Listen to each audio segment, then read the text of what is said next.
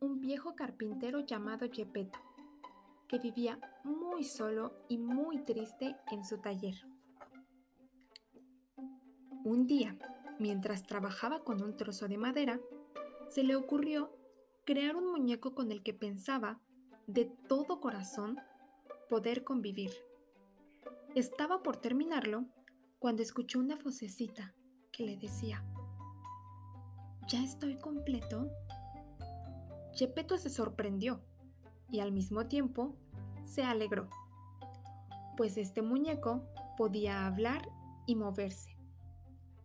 Lo primero que hizo fue ponerle un nombre, Pinocho. Lo trataría como a un hijo.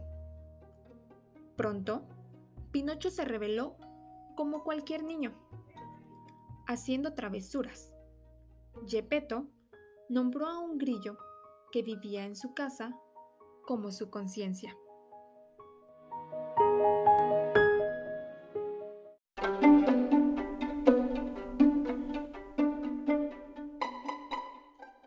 Al llegar el momento de mandarlo a la escuela, Gepetto le entregó un hermoso libro de estampas que compró con la venta de su único abrigo.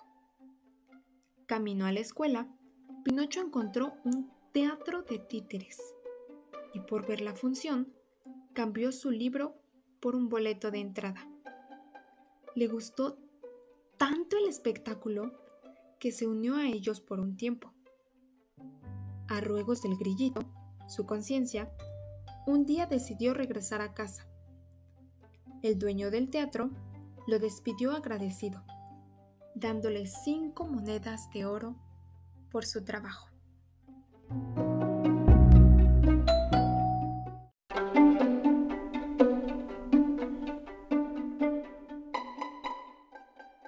Camino a casa, se encontró con un zorro cojo y un gato ciego, que se ofrecieron a acompañarlos al oír el tintineo de las monedas en el bolsillo de Pinocho, para quedarse con ellas.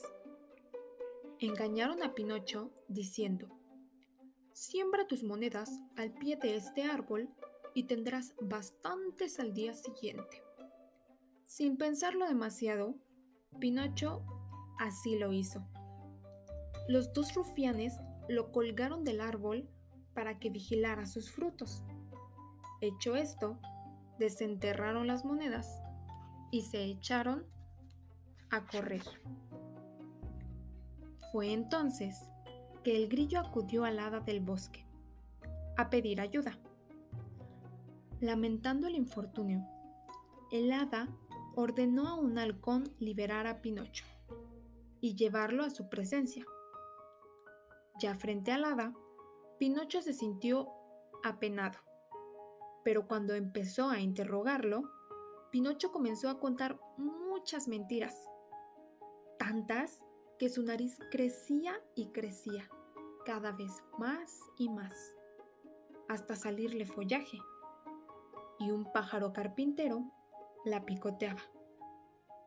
Pinocho se espantó y con vergüenza dijo la verdad.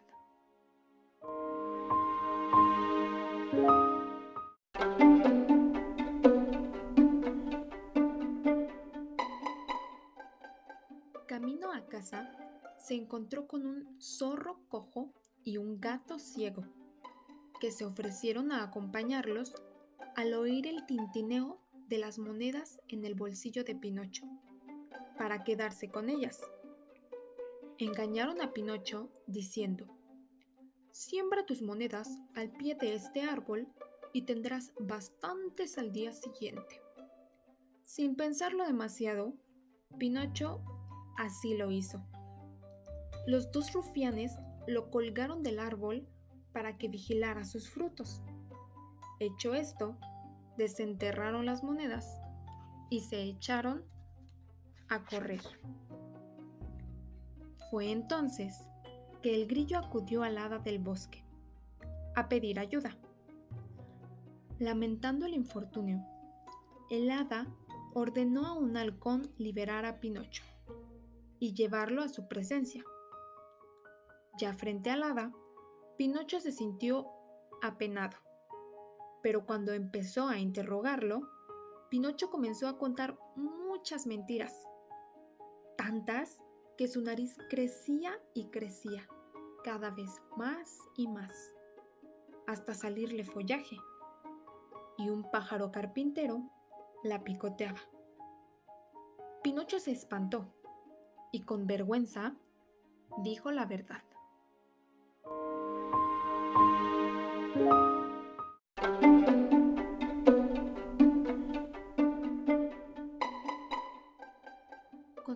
Mágica, el hada tocó la nariz del muñeco y ésta volvió a su tamaño normal. Pinocho, arrepentido y agradecido, prometió regresar a casa y ser bueno con Gepetto. En el camino, se topó con un hombre de mal aspecto, que conducía un carruaje con varios niños a bordo invitando a Pinocho a un país maravilloso, donde se come, se duerme, no se va a la escuela y hay diversión todo el día. Ni tardó ni perezoso, Pinocho aceptó, pese a las protestas del grillo conciencia.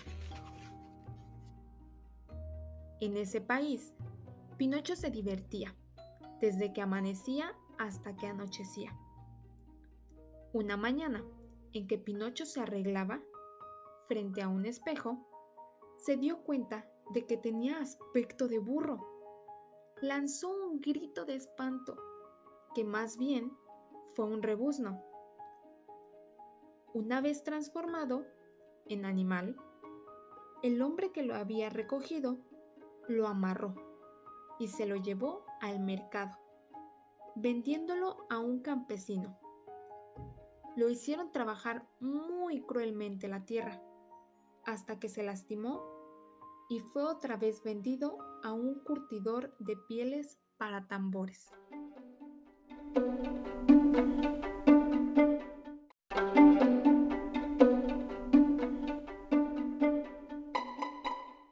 Una mañana, el curtidor llevó a Pinocho al mar Sujeto con una soga al cuello, ya en el agua, llegó un banco de peces enviado por el hada, y a mordidas cortaron la soga que lo sujetaba, dejándolo libre, y recobrando su aspecto, una tempestad se lo llevó mar adentro, donde una enorme ballena se lo tragó.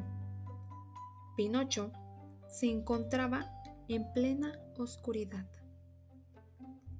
Cuando creyó haber visto una pequeña luz en el fondo del vientre de la ballena, se fue acercando hasta reconocer alegremente a su padre Yepeto, con una vela para alumbrarse.